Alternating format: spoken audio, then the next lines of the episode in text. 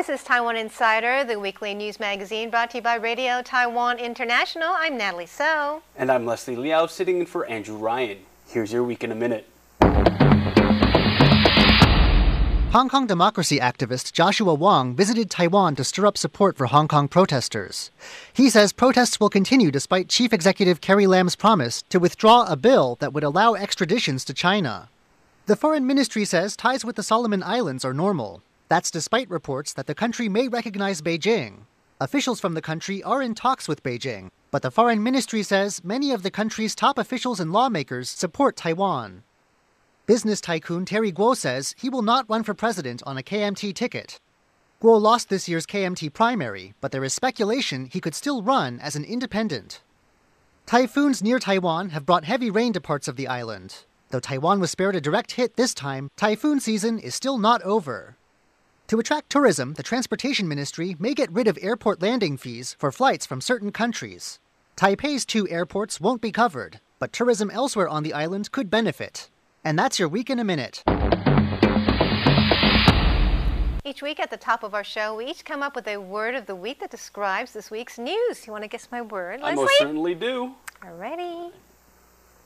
It's a short word. Short word I'm today. looking at, I was just see blank, blank. Blank. okay. Spy, stop, stare, stir. Stir. You got it. All right. Okay, so Hong Kong democracy activist Joshua Wong visited Taiwan this week to stir up support for Hong Kong. And also, a media report has stirred up concern about the Solomon Islands and whether they will cut ties with Taiwan. And there have been some storms stirring up around Taiwan. I'll be telling you about typhoons and Taiwan in today's Taiwan Explained. All right, Natalie, are you ready for my word? Yes. All right, here we go. Ho, hop, hopeful. Ah, yeah, Hopeful. hopeful. All There you go. right. So That's a good word. I chose positive. this word not because I'm feeling particularly hopeful, Oh. but I choose to stay hopeful in the face of adversity. I choose to stay hopeful in the face of an extradition bill. I choose to stay hopeful in the face of threatened demo- democratic relations, and I choose to stay hopeful in the face of typhoons. Also, while you're here, you know what? Have a look at this picture and tell me what you think about it. Do you know where in Taiwan this is? Well, this has been named one of the top 10 most photogenic places in the world as named by travel website Klook. Where in Taiwan is that? We'll have that for you at the end of our show. Now to our top story. Hong Kong democracy activist Joshua Wong visited Taiwan this week. And last night, Hong Kong chief executive Carrie Lam promised to withdraw the extradition bill, meeting protesters' demands. Now let's take a look at what Wong had to say about that concession. Even if the Hong Kong chief executive withdraws the extradition bill, the protests will not stop. After months of massive protests, Hong Kong Chief Executive Carrie Lam finally promised to withdraw the extradition bill that incited the public uproar. But Wang pointed out the real reason people are protesting. The core issue is that the Hong Kong people can't decide their own future. We want to decide our own futures. This is the reason that we are taking to the streets and persisting in our demonstrations and protests. Wang stated these five demands must be met the withdrawal of the extradition bill, amnesty for protesters, not categorizing protests as riots, Carrie Lam resigning, and universal suffrage. Wong said Lam's recent move is just a change in Beijing's strategy to keep protests from mounting. Wong was just arrested and released on bail last Friday. During his visit this week, he went to the New Power Party. Our protests will continue until October 1st, China's so called National Day. There will be demonstrations around the world the weekend before. If friends in Taiwan can come out on the streets, it can give real pressure. Wang came to Taiwan to stir up support for Hong Kong. He also met with lawmakers and officials from the ruling party. Wong also submitted an article to Germany's biggest newspaper, Bild, calling on German Chancellor Angela Merkel to express concern for the people of Hong Kong in her upcoming visit to China. Wang is also heading to the U.S. and Germany to try to gain more support. Now, Leslie, are you going to tell me why you're wearing that lovely neck piece? Oh, you actually noticed Yeah. this little thing I little put on here? unusual, yes. Well, actually, uh, I received this neck piece as a gift from a friend who's from the Solomon Islands, and I'm wearing it out of sincerity. And you know, I want to request that they don't switch diplomatic ties to Beijing because if it does, it could be a big diplomatic fiasco for Taiwan. Now, the Solomon Islands is Taiwan's largest and most influential ally in the South Pacific region. If it switches recognition, it could jeopardize ties with the other five allies that are there. Now, it's only a matter of simple math to spell out what kind of a crisis that would be, seeing how Taiwan only has 17 allies in total. That's right. And a Reuters report said that that decision could happen this week. That's because eight Solomon ministers visited Beijing recently. And there has been speculation ever since Prime Minister Manasseh Sogavare came back into office in April that he might switch ties. But our foreign ministry um, says that many top officials and lawmakers in the Solomon Islands support Taiwan. Recently, Joseph Wu went to the South Pacific and uh, said that ties are strong and normal. They also signed a visa free agreement with the Solomon Islands. So, um, I don't know. What do you think? What's your bet, Leslie? Anything could happen? Uh, what was my Or word of the day again? hopeful, that's right. Yeah, hopeful. That's right. I'm trying to stay hopeful, trying to stay positive, hoping that you know they'll make a sound decision. Not going to say what that sound decision is, but I hope I'm still hopeful. Yeah, we hope so too. And also, I don't think it's a good idea for Beijing to steal an ally at this time from Taiwan because we're right in election season. And people might get really upset and you know, they don't like to be pushed around here in Taiwan. They Not might just Taiwan. vote for the person Beijing doesn't want them to vote for, right? That's right. And uh, it's not only election season in Taiwan, it's also typhoon season. Now, this week, Taiwan was on the lookout for two typhoons, which is Typhoon Lingling and Typhoon Jianyu. And also, Hur- Hurricane Dorian um, battered uh, parts of the Western Hemisphere. And so today we'll be talking about typhoons and hurricanes, what they are, and why we get them in Taiwan. That's the topic of today's Taiwan Explained. In today's Taiwan Explained, I'm going to tell you about typhoons in Taiwan. All right, Natalie, you got one minute of the clock. Are you ready? Yes, I am. Here you go. Okay, typhoons, hurricanes, and cyclones are actually the same thing. They are rotating tropical storms with two ingredients energy from warm water and winds of at least 118 kilometers per hour. Now, they have different names according to the area of the world they are in. They all are formed near the equator where the waters are very warm. Now, Taiwan's typhoon season is from June to October, and we're currently in peak season. Now, from 1911 to 2018, Taiwan had 366 typhoons with about three to four a year. Taiwan divides typhoons into three categories. A tropical storm has winds from 62 to 117 kilometers per hour. A moderate typhoon has winds of 118 to 183. And an intense one has winds of at least 184 kilometers per hour. Now, typhoons can wreak havoc on roads, crops, and lives, but they can also bring much needed rain. Wow, right on the buzzer. Are you right on the buzzer? okay, I was. I didn't know. I didn't know. But uh, yeah, it's been raining like crazy these That's past right, two it's the typhoons, and sometimes they do bring needed rain. So um, sometimes they're good for us, sometimes they're not so good for us. All right. Well, thank you so much, Natalie, for that great explained. I learned a lot. Next up, Taiwan by number. Now, every week in Taiwan by Number, we introduce a facet of life by way of one number. This week, I'm going to teach you about Taiwan's biggest night market, Fengjia Night Market. Now, Natalie, I already told you Fengjia Night Market is the biggest one in Taiwan. Do you care to guess exactly how many, not, well, not exactly, but do you care to guess how many estimated stalls, businesses, and uh, other little small shops there are in there? Wow, I didn't know it was the biggest. I thought Shilin Night Market was the biggest. Um, I'll guess around 600 because I think Shilin has about 500. Okay, around 600. That's a good guess. But first, before we do that, I want to show you guys one thing really quickly. Night markets, they're usually open daily. Some are open two to three nights a week. But I'm going to show you a really, really big night market that's only open once a year. Though it might look like it, this isn't a New Year's Eve crowd. This is actually Yuanli Township in central Taiwan's Miaoli County. Miaoli isn't usually known for hustle and bustle, but one night every year, Yuanli holds a huge night market to celebrate the end of Ghost Month. The market is about one kilometer long, and there are over 300 vendors lining the street. It's quite possibly the busiest night Yuanli will see all year. How did such a big market come to be in such a small place? On the last day of Ghost Month, Yuanli's markets started coming together, holding a huge festival for ghosts returning to the underworld. The celebration drew large crowds, and it's since grown into a local tradition.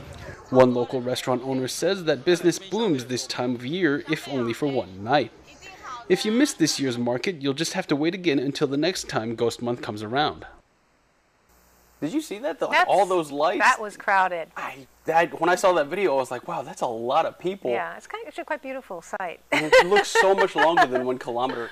Okay, anyway, so before the video, I asked you how many stalls, shops, and little you know vendors do you think there are in Fengjia Night Market? You guessed 600. All right, I'm going to show the answer right now.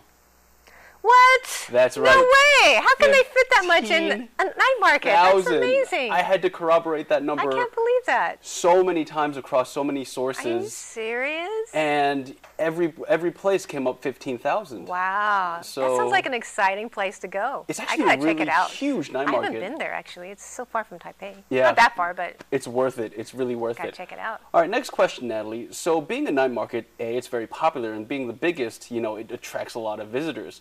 So earlier this year, there was one report done about a fast food restaurant that supposedly paid the highest rent in uh, all the, the whole night market in whole Fengjia. All right. So do you want to guess in U.S. dollars how much that monthly rent is for that one fast food restaurant?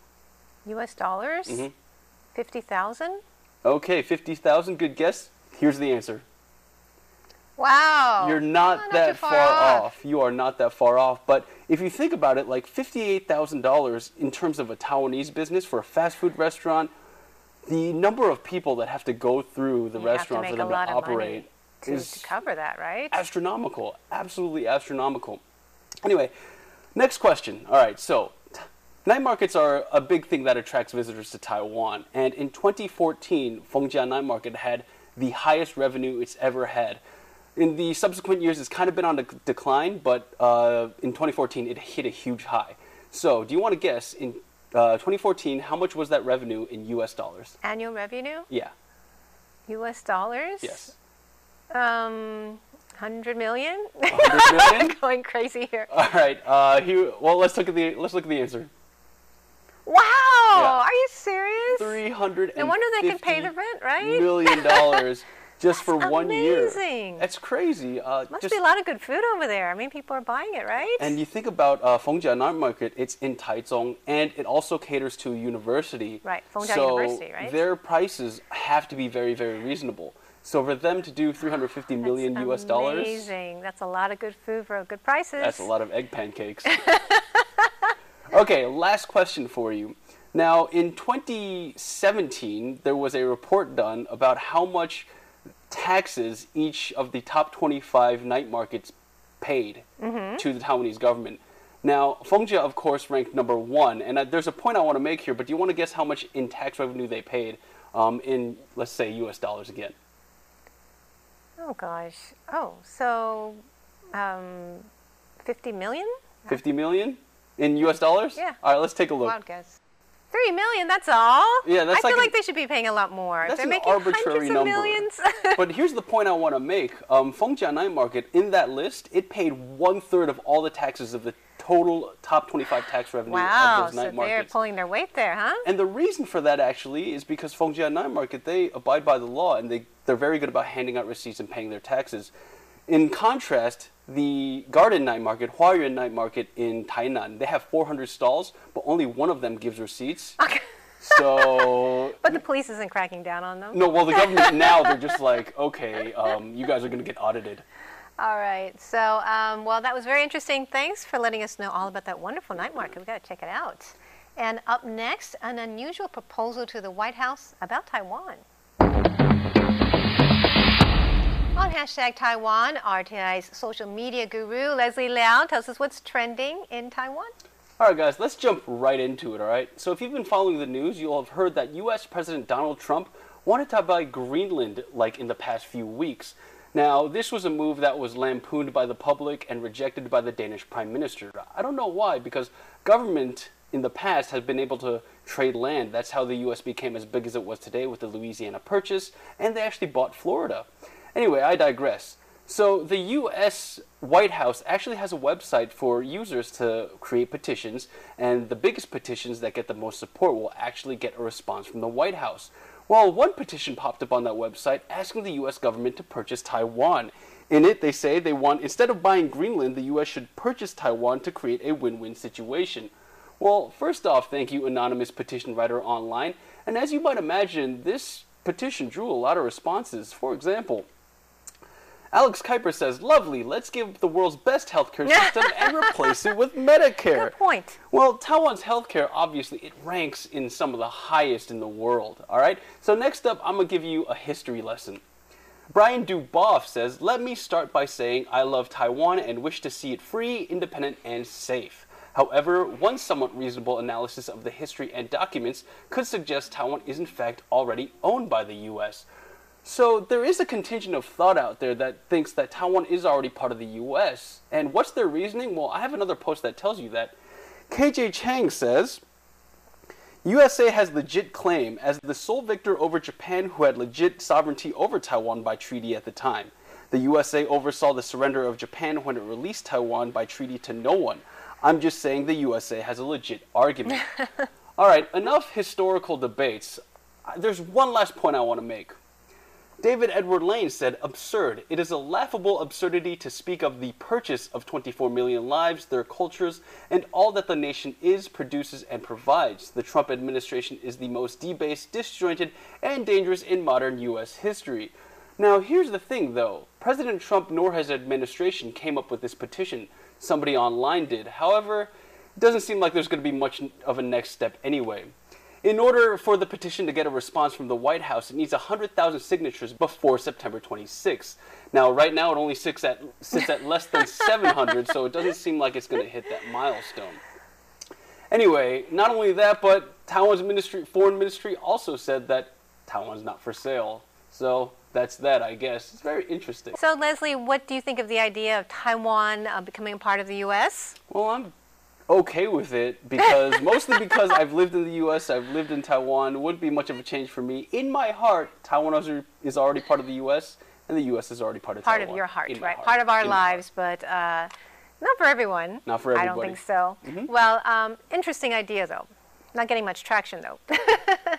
That's it for hashtag Taiwan. Do follow us on social media and leave a comment below. We would love to hear from you. Finally, for today, where in Taiwan? Now, at the top of our show, we showed you a picture and asked you if you knew where it was. Let's have a look at it one more time. Now, this place has been voted one of the top 10 most Insta-worthy places in the world by travel site Klook. Where in Taiwan is it? Well, let's take a look at this video. The Penghu Islands is a chain of 90 islands in the Taiwan Strait. It's a popular tourist destination known for its architecture and, above all, for its beaches. Travel website Klook recently selected the islands as one of the 10 most photogenic locations in the world. Lin Yaomin, the head of marketing for Klook Taiwan, says that more and more tourists are shifting their attention from Taiwan proper to its offshore islands because of the different experiences the islands offer. Also, spots that made the list include Eze Village in the south of France, the Seto Inland Sea in Japan, and the Kakku Pagodas in Myanmar. Well, did you know that Penghu itself has around 90 islands? That's amazing. There's a lot and to there's so many out there. beautiful ones out there. I know. Gotta check it out. I've never been. Anyway, um, if you're also if you're interested, there's a subsidy going around, a thousand new Taiwan dollars for a hotel stay, and if you're going to the outlying islands, it applies to any day of the week. That's a good deal. Oh, yeah. It's a good time to go to Penghu or anywhere else. And we do hope you enjoy this week's inside look at Taiwan. Do leave a comment below. Let us know what you think of the show. We would love to hear from you. For Taiwan Insider, I am Natalie Tso. I'm Leslie Liao. See you next week.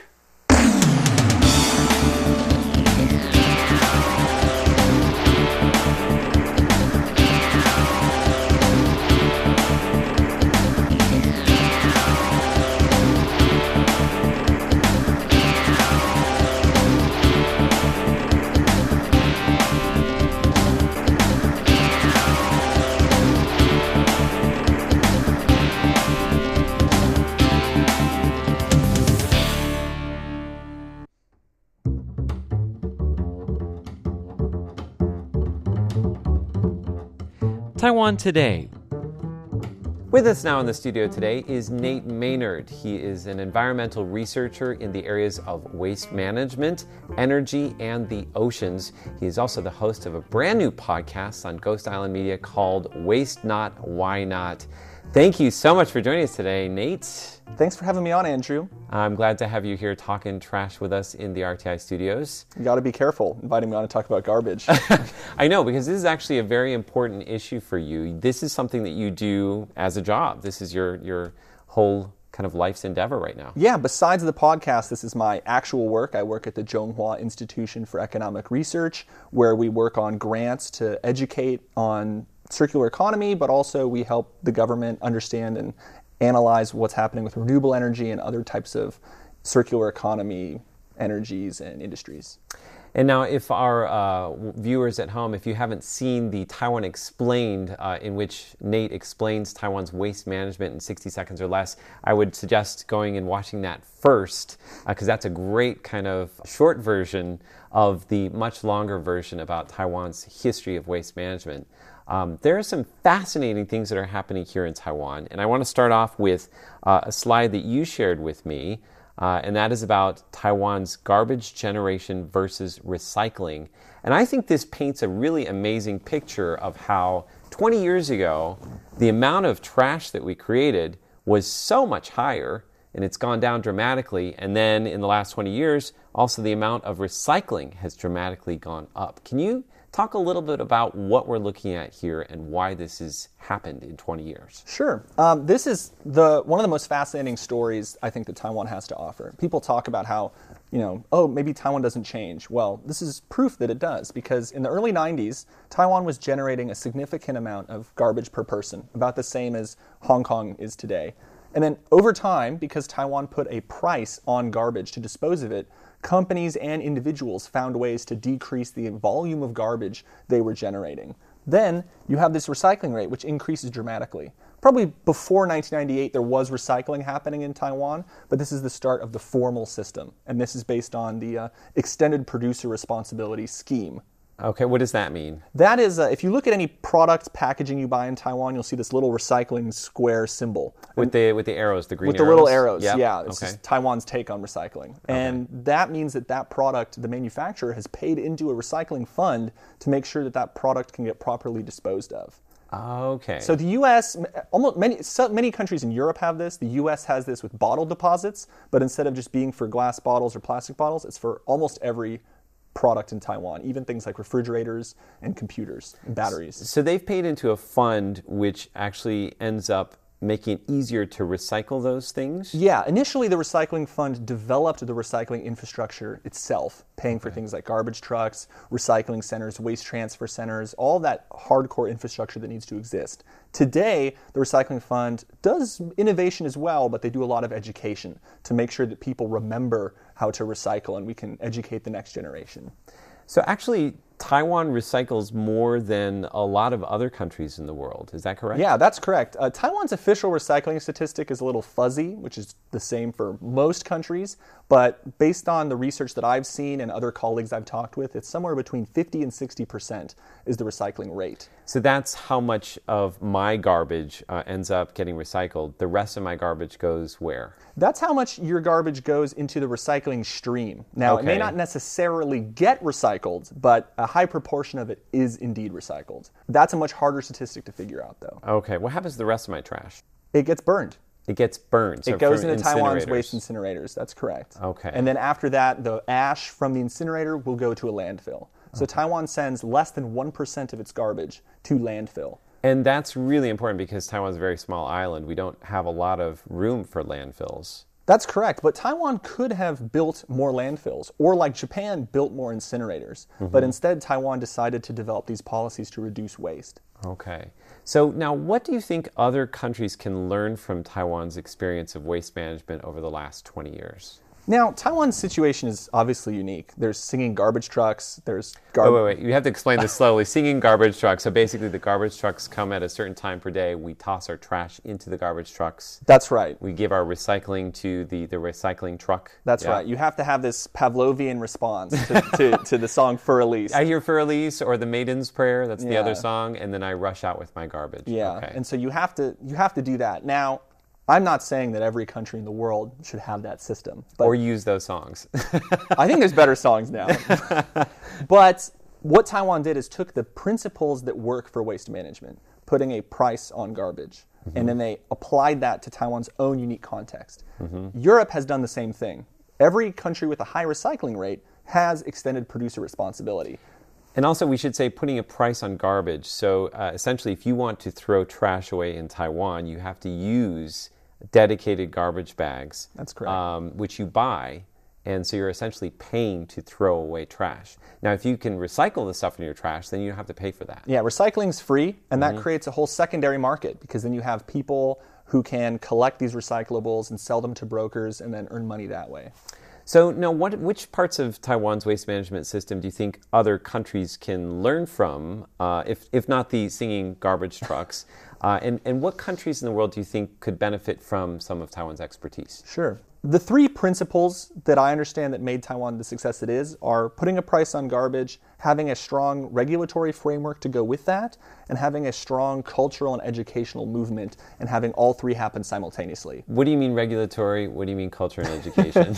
Talk to me like I have no idea what's going on here. Tell, tell people, tell people how to recycle. Make it a crime if they recycle improperly, or at least have a fine for that, Mm-hmm. and then have some way to use money to build recycling infrastructure. So, Okay. make waste cost money. Tell people to recycle, and then uh, maybe punish people if they don't do it correctly. and you have to do all three at once. Uh, many countries can do one, like the U.S., for example, can do two. But you have to do all three at once if you really want to be a leader in waste management. Okay. Now, are these things resonating with other countries in the world? Are, are people coming to actually come to Taiwan to learn yeah. about this? Yeah, Taiwan does a lot of exchanges with Southeast Asian countries. Uh, I've personally been to the Philippines and spoken with companies and, and regulators there to try and explain what Taiwan did well. Uh, places like to the Philippines or Malaysia or Vietnam have a much similar history and, ge- and geography than, say, Western Europe. Uh, it's just a different context, a different economic context. Japan, South Korea, and Taiwan all developed good recycling policies at the same time. Okay. Now, Southeast Asia can have that same revolution.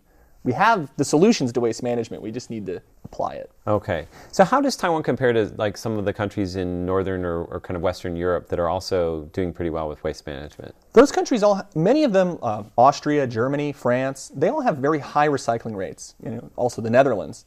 But the main difference is that Taiwan actually physically recycles a lot of that trash. So when China banned waste imports, uh, that really affected European countries because they did not have the same domestic recycling infrastructure. Obviously, there are exceptions. There are recycling companies in these countries, but not nearly at the same scale that there is in Taiwan, and not nearly with the same proficiency. Okay. Let's talk about some of the areas in which Taiwan can actually improve in terms of its waste management. Sure. So, what we talk about a lot is the circular economy, which is another word for zero waste, not sending any garbage to landfill. With Taiwan, though, a lot of its circular economy has been about recycling. Taiwan is hesitant to do projects around sharing, repairing, reuse. There are exceptions. You know, U-Bike is a shining example of a bike share program that's supported at a city level. But in terms of sharing products or buying used clothing or generally repairing objects, Taiwan seems to prefer things new. Okay, sharing products, like what could I share? We're not talking about sharing televisions, right? We're Not televisions, but things like power tools. So the- Ah, a person on average uses a, a power drill for about 15 minutes a year. Are you talking about me? I, I feel I'm talking about myself. I'm talking about just, just everybody on average, Un- Yeah. unless obviously you're a craftsman of some sort. Right. So there's these things that are set up. There are a few in Taiwan, but this is more popular in Europe to have a library of things. So Mm-hmm. you can go and rent a drill, or there's apps like in the Netherlands where you can rent a ladder from your neighbor Mm-hmm. or rent a bucket, and you can have this sharing. People in Taiwan prob- do, do this obviously informally, but not at the same level that European countries do. Okay. So, what are some of the things that are happening right now or about to happen in Taiwan in terms of waste management that you're quite excited about? I think that uh, the straw ban was a really good idea. Um, Plastic straw ban. the plastic right? straw ban, that's correct. And also the plastic bag ban for Taipei City. Taiwan has set itself up fundamentally so well that when they banned plastic bags, they had an easy alternative, which is that if you needed a plastic bag, you could get a garbage bag. And few things environmentally beat a plastic bag reused twice. So, what you're talking about is like you go to a supermarket, you forgot to bring your tote bag or any other sort of bag that you can put your stuff in. So, you, if you need to buy a bag, instead of buying just any old plastic bag that you're going to toss away, you buy a trash bag. which- Certified. a certified trash bag, which you have to buy anyway if you want to throw your trash away. Correct. Um, one of the things that I learned from you actually is that it's almost better to use plastic bags than paper bags. Yeah, it's, it's unintuitive. Yeah, that, that uh, kind of blew my mind. And this is something I learned from your podcast, which we're going to be talking about in just a moment. But something about how you have to use paper bags five times in order to kind of really make it, what, environmentally Yeah, to, friendly? to sort of balance out. Yeah, it's true. So a lot of people look at pollution and they just see the visual side effect. You see Mm-hmm. a plastic straw on the beach and you assume plastic is really environmentally damaging. But there's a lot that goes into the background behind plastic bag production and, and paper bag production. Mm-hmm. You have to cut down the tree, process the tree, process the pulp. You need certain solvents and chemicals and materials. Actually, when you measure that all out, a plastic bag is better for the environment than a paper bag, especially if you reuse it twice. Okay. Any other things uh, that's happening in Taiwan in terms of waste management uh, that's got you excited right now, or in the next, like, let's say in the next like couple of years that you think will happen? What's really exciting is that major fashion brands, Adidas, Nike, H&M, Zara, are all committing to use sustainable textiles. And Taiwan has a 95% collection rate for plastic bottles. Taiwan is a key player in functional fabrics for textiles, and so Taiwan is very well positioned to create sustainable plastic textiles out of recycled bottles. So we're seeing things like uh, shoes that are made from recycled uh, plastic bottles. Shoes that are made from ocean trash, uh, World Cup jerseys that are made out of ocean trash. That was there was a Taiwanese company behind that. I think as big brands continue to demand for recycled content, they're going to be able to find that in Taiwan. Very exciting things to look forward to. Another exciting thing that you can look forward to is listening to Nate's uh, brand new podcast called Waste Not, Why Not on Ghost Island Media. Uh, tell us why did you want to do an environment related podcast? I wanted to do an environmental related podcast because, you know, not everyone loves graphs. not everyone loves graphs like I do, and some people have busy lives and they just need to quickly understand what's happening environmentally. And a mm-hmm. podcast is a really good way to do that because you are talking to someone inside their head. And mm-hmm. Right in their ear. right in their ear. I can be the voice in their head, and we can have a conversation about how to protect the environment in a way that is smart, in a way that is reasonable. Mm-hmm. And tell us about the, the podcast and how it differs from other uh, podcasts that are about the environment. Because I mean, it's a big ocean out there. How does It's a your, big ocean. How does your fish fit in? There's a lot of environmental content. We try to create entertaining and informative shows where we bring on people you might not commonly hear about, where we talk about something that most hosts wouldn't want to talk about, which is garbage. So we talk about garbage and we talk about how to apply it to people's lives directly. This is not an environmental show for other environmental researchers, although I hope they listen. This is an environmental show for people who are busy, who may not have the time, and who don't want to waste their time protecting the Oh, environment. Nice. I liked how you slipped that in there. And what I think is really great about it is that you kind of uh, tell us what we can think about different things. Because I think for me, I think I don't really know what to believe, but you really whittle it down in a way that's very succinct. Uh, and is actually oftentimes surprising. There are things that I've learned from your show that made me kind of change my uh, perspective on a lot of things, or maybe worry less about some of the things that I tend to worry about, being a very anxious person. Um, uh, one of the things that I noticed uh, that was was pretty fun is that you do uh, a lot of interesting sound effects. That's actually why I like listening to your show because it's it's got a lot of humor in there. It's not as serious as some of the environmental podcasts are, considering how much of a concern the environment and climate change is. Uh, Waste Not Why Not, of course, is based here in Taiwan. It's not only about Taiwan, uh, but it does highlight many of the ways that Taiwan can share its expertise with the rest of the world. Uh, so thank you so much for joining us. It's been a pleasure talking with you, Nate Maynard. Thank you, Andrew. It's always a pleasure.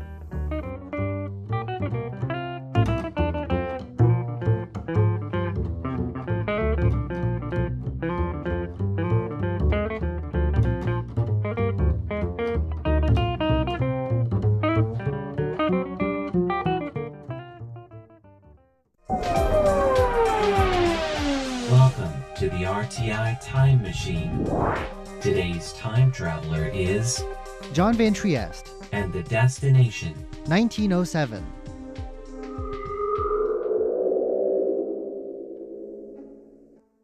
No history of Taiwanese art could be complete without Yang Sanlang. A man whose career spanned most of the 20th century, Yang was a Western style painter of both great intensity and sensitivity. This was an artist who described painting as a battle. But this was also the man who said that colors live mysterious lives and who always noticed the colors of things, even in moments of great personal danger. Today, much of Yang's work is on display in the Yang Sanlang Museum, located just outside of Taipei in the area where the artist grew up. Joining us from the museum today to discuss Yang's life and work is the artist's son, Daniel Yang. Yang was born in 1907, just 12 years after Taiwan was brought under Japanese colonial rule. Japan, by this point, had absorbed much Western culture, including art, and it was through Japanese artists that Western painting filtered into colonial Taiwan. The work of one Japanese artist in particular had a life changing impact on a teenage Yang Sanlang when he came across it face to face in a shop window. His interest in oil painting started when he was 13 years old, around 1920. On his way to his grade school, he saw in the show window of an art supply store a painting of Japanese artist called Shochiku Toho. The impact was so strong, and that is how his interest in oil painting took form. I, I really haven't seen the original of that painting. Of course, it's a Western style painting at that time, and it's very new. Of course, Shotsuki was known to be uh, impressionist, so probably he was impressed with that kind of color. Yang decided to become an artist, but there was an obstacle his father. If he was going to study art seriously, he'd need to leave home. Yang began working on a secret plan. My grandfather told my father that there was no way he can survive and make a living as an artist and strongly asked my father to change his mind. But despite of his father's opposition, he secretly found part-time labor job and worked about one year and a half to save enough money for the third-class cargo ship, one-way ticket to Japan. And in his uh, 15 years of, of age, March 5, 1922, he only told his elder brother and sneak out to head for Japan. Of course, at that time, it took seven days to reach Japan by ship. On the second day, while he was sleeping at the bottom section of the ship, he heard a ringing bell, followed by a call from the staff of the ship, his name. And uh, he received a telegram from his father saying, Understand your determination. Do not worry. Study hard and become a great artist. That's where he gave my father a great encouragement. My father has saved this throughout his life, and each time he read that, he cry. At this time, Japan was a natural choice for a budding Taiwanese artist looking to study Western art. There was Japanese education in Taiwan, and by this point, Mr. Yang says, Japan was producing first rate Western painters, masters in their own right. There are lots of Japanese artists at that time. Their painting, they are wonderful. Not less than Picasso or Monet or something like that. In Japan, Yang flourished. Mr. Yang describes his father's early style and talks about a great honor bestowed on some of his work. As far as his painting goes, you know, at that time, it tends toward yellowish brown tone for an often subdued effect. My father spent uh, a total of seven years in Kyoto studying painting, but uh, shortly afterward he was uh, selected three years in a row to exhibit and also become a formal member in the Shunyo exhibit. Shunyo exhibit is the most prestigious Japanese art association at that time, and it has been told it was the first and the last time the Taiwanese ever to be selected as uh, their members. It was a surprise, uh, even for Taiwanese uh, media at that time. They have a lot of report and a lot of paper reporting that my father was selected to the Shunyo. That's the elite. The Only Japanese can, can get in. What were the paintings that won Yang such extraordinary recognition? You know, there's a few works, but I, I cannot find that real picture there. I saw the one of the old Shunyo pamphlet, and it's, uh, there's uh, my father's name there, and tried to you know look over the page, and I couldn't find his uh, painting actually is showing, but maybe I miss it. Either somebody already bought it, or uh, you know it's not in our possession, definitely. Back in Taiwan, Yang won even more recognition, with works of his chosen for display in prestigious exhibitions like the Taiten, a regular expo of the best in Taiwanese art. Taiwanese subjects were always among Yang Sanlang's themes, and Taiwanese elements appear in his works from this early stage. I have a few few paintings.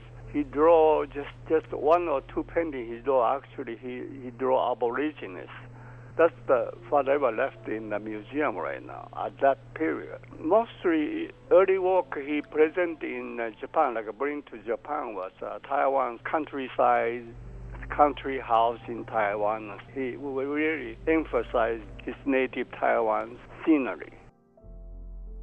Despite the name Yang had made for himself as an artist, early in the 1930s, his young career hit a bump, and his disappointment sent him abroad once again. One year before he went to France on 1932, he failed to be selected to enter one of the prestigious art exhibitions in Taiwan. That inspired him to go to study in France. He, he felt the need to improve his you know, style or uh, see more. Uh, definitely, his decision was right. While studying in France, Yang devoured art from every master whose work he could see the Impressionists seem to have had a big impact on him. It's certain that he spent a long time soaking in the details of the masterworks he saw. Throughout his life, he could study a single painting for hours, just taking it all in. He obviously studied uh, Corot, Monet, he likes Cezanne, you know, later on, all through his life, I, when I took his, him to the museum all over the world, he each time staying every artist. Like each time he goes, it takes a whole afternoon just for like one or two pennies. He stand there and he watch and watch, watch. Obviously, the excitement he found in seeing those impression artworks was great. After returning from France, he was strongly influenced by Impressionist style, yielding a brighter and richer choice of colors. Some have called Yang an Impressionist. But is this a label he would have agreed with? He keeps saying, I'm not interested in, in following the new style. What he do is just uh, catch the right moment of color and light to present what he thought. And that's definitely it's uh, impressionist thought, you know. He doesn't say that, but uh, I think he, he is in impressionist. Back in Taiwan in 1934, Yang and a group of other leading Taiwanese artists joined together in forming the Taiyang Fine Art Association, a group promoting Western art that's still active today. In the decade or so that followed, turbulent times came to Taiwan. But Yang continued his work undaunted through the 1930s and 40s. Next week, we'll hear about his work during the Pacific War as painting supplies became scarce. We'll also hear about Yang's escape from a government death squad during the 228 massacres, and about Yang's daring artistic response to the bloodshed. I am John Van Trieste, and I hope you'll join me again next week for another journey through time.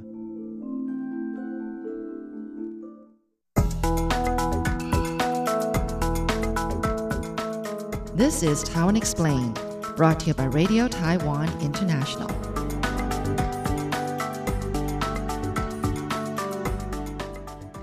It's not only election season in Taiwan, it's also typhoon season. Now, this week, Taiwan was on the lookout for two typhoons, which is Typhoon Lingling and Typhoon Jianyu.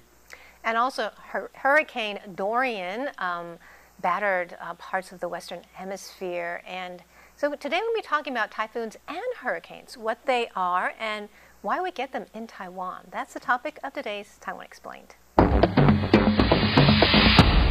In today's Taiwan Explain, I'm going to tell you about typhoons in Taiwan. All right, Natalie, you got one minute of the clock. Are you ready? Yes, I am. Here you go. Okay, typhoons, hurricanes, and cyclones are actually the same thing. They are rotating tropical storms with two ingredients energy from warm water and winds of at least 118 kilometers per hour. Now, they have different names according to the area of the world they are in. They all are formed near the equator where the waters are very warm. Now, Taiwan's typhoon season is from June to October, and we're currently in peak season. Now, from 1911 to 2018, Taiwan had 366 typhoons with about three to four a year. Taiwan divides typhoons into three categories. A tropical storm has winds from 62 to 117 kilometers per hour. A moderate typhoon has winds of 118 to 183. And an intense one has winds of at least 184 kilometers per hour. Now, typhoons can wreak havoc on roads, crops, and lives, but they can also bring much needed rain. Wow, right on the buzzer. Are you right on the buzzer? okay, I was I didn't know. I didn't know. But uh, yeah, it's been raining like crazy these That's past right. two days. That's right. It's the typhoons, and sometimes they do bring needed rain. So Absolutely. um, sometimes they're good for us. Sometimes they're not so good for us. All right. Well, thank you so much, Natalie, for that great explanation.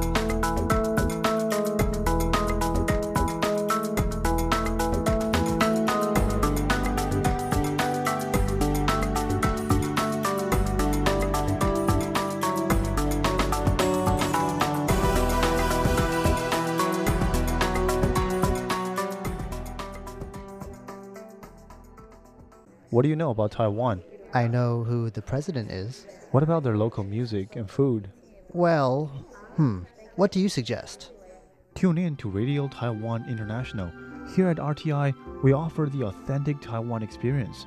You hear the sound of remote attractions, the local food, music, the lives of real Taiwanese as they live it.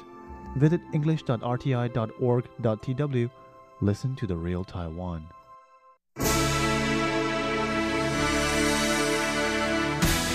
Thank you for listening to Radio Taiwan International, broadcasting from Taipei, Taiwan. Check out our website at english.rti.org.tw. Again, that's english.rti.org.tw for the latest news and features from Taiwan. You can also listen to our programs and watch videos as well. Our 60 minute English language program can also be heard every day at the following times and frequencies. In southern China and South Asia from 1600 to 1700 UTC on 6180 kilohertz. Again, that's in southern China and South Asia from 1600 to 1700 UTC on 6180 kilohertz. And in Southeast Asia from 0300 to 0400 UTC on 15320 Again, that's in Southeast Asia from 0300 to 0400 UTC on 15320 kilohertz. We'd love to hear from you. Please send your comments to P.O. Box 123 199, Taipei, Taiwan. Again, that's P.O. Box 123 199, Taipei, Taiwan. Or send an email to rti at rti.org.tw. Again, that's rti at rti.org.tw. Also, visit us on Facebook. The address is fb.me forward slash Radio Taiwan International.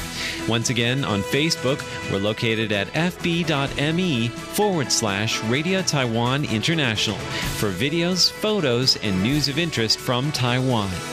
Thank you once again for listening to Radio Taiwan International.